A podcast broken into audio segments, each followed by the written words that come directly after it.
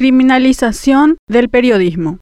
Preocupación y miedo. En eso se resume el fenómeno que padece la prensa latinoamericana en general y paraguaya en particular. Las autoridades puestas en evidencia con investigaciones respaldadas en documentos respaldatorios han encontrado en el sistema judicial un nuevo instrumento para acorralar a periodistas imponiendo demandas y pedidos infames. A saber, en Nicaragua, la Fiscalía había citado a periodistas en calidad de entrevistados en el caso contra la Fundación Violeta Barrios de Chamorro. Pero una vez en el lugar, María Lili Delgado, corresponsal de Univisión, y dos funcionarios de dicha fundación, Lourdes Arróliga y Guillermo Medrano, fueron notificados que pasaban de ser testigos a imputados en las investigaciones por el supuesto delito de lavado de dinero. Al enterarse de tal cosa, se abstuvieron de declarar sin la presencia de un abogado defensor, a lo cual siguieron las amenazas jurídicas por su mal comportamiento. En Paraguay no estamos lejos de tener un régimen judicial abusivo con una sucesión de demandas y pedidos absurdos de los demandantes, que en algunos casos tienen libre trámite. La criminalización del periodismo en Paraguay es un fenómeno que contraviene el principio constitucional consignado en el artículo